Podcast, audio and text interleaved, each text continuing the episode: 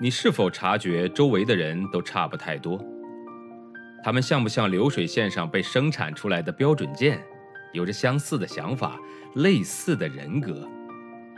又或者，你对西方某些发达教育抱有着神秘感？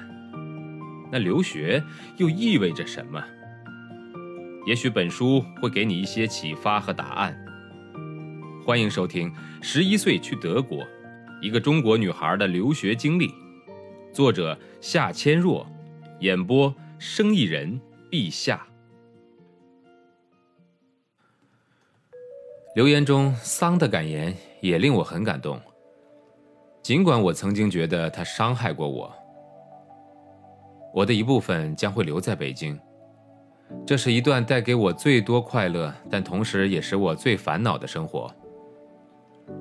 不过，这些难忘的经历也将跟随着我一起踏进新的生活。希望在将来能够有同样多的扣人心弦的时刻。有一个同学幽默地写道：“我将会带着一只流泪的眼睛和一只微笑的眼睛离开学校。可是，一个独眼的人该怎么办呢？就让那只流泪的眼睛留在北京吧。”还有一个同学引用了王尔德的一句名言。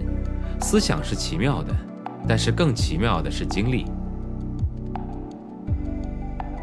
我们这些中学生的求学经历的确有与众不同之处，真的很不容易。换国家、换学校，离开老朋友，认识新朋友，有的形容就像是坐过山车，忽高忽低。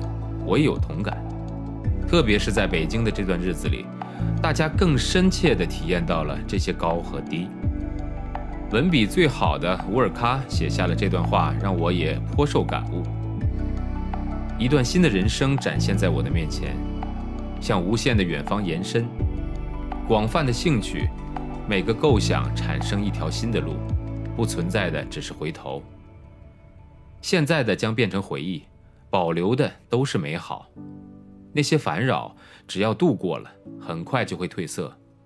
终于挣脱了费时的学校日常生活的枷锁，我展望一个未知的将来，带着喜悦，但也充满疑惑。同时，我希望给自己的人生找到意义。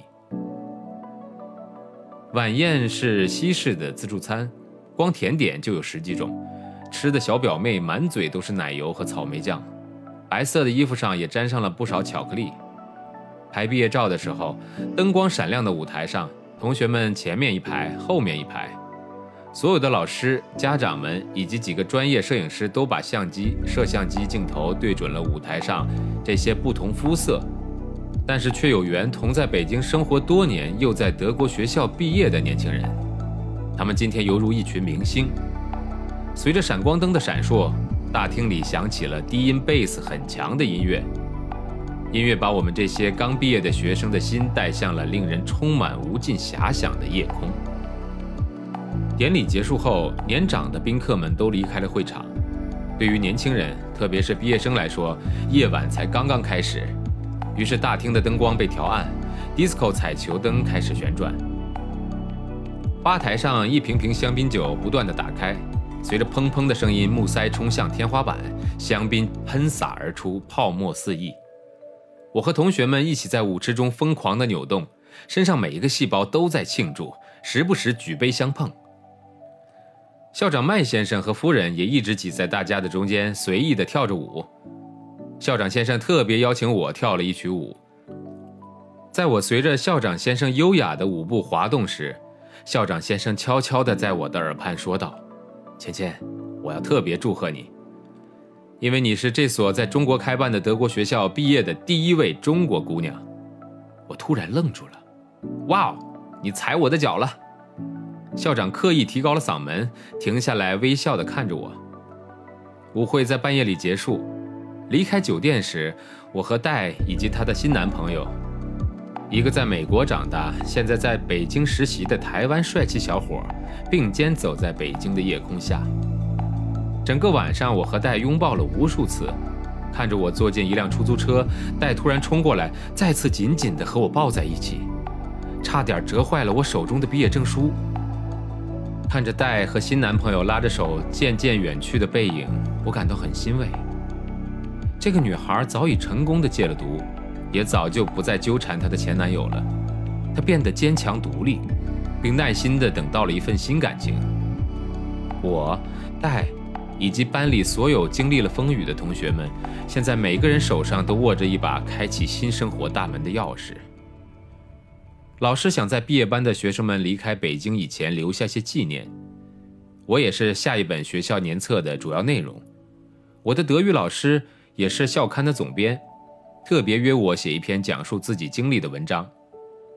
我隐隐约约地感到，这是老师和学校给我一次自我总结人生的机会。我想起了校长的祝贺，我是第一个在这所学校毕业的中国人。我满怀激动的心情。连夜写了自己的经历，特别写道：“我从没有想到，在自己的故乡也会经历那么多难题。也许正是因为自己身上带有两种文化元素，而使每天的生活都处于差异巨大的中西文化之间吧。”另外，我在文章中当然要感谢所有在遇到困难时帮助过自己的人们，也表示自己通过这几年的生活变得成熟了。写这篇文章的时候，我的眼睛一次次被泪水模糊。看了我的稿件，老师兴奋地对我说：“写得太好了，跟我想象中的一模一样。”老师在文章前添上了一小段编者按。以下这篇文章是作者应编辑部邀约写的，希望这篇文章能传达一些作为中国孩子来到德国，在几年以后又回到自己的文化中。但同时，在这样的路途中所遇到的困难，在跨越两国文化时所经历的波折。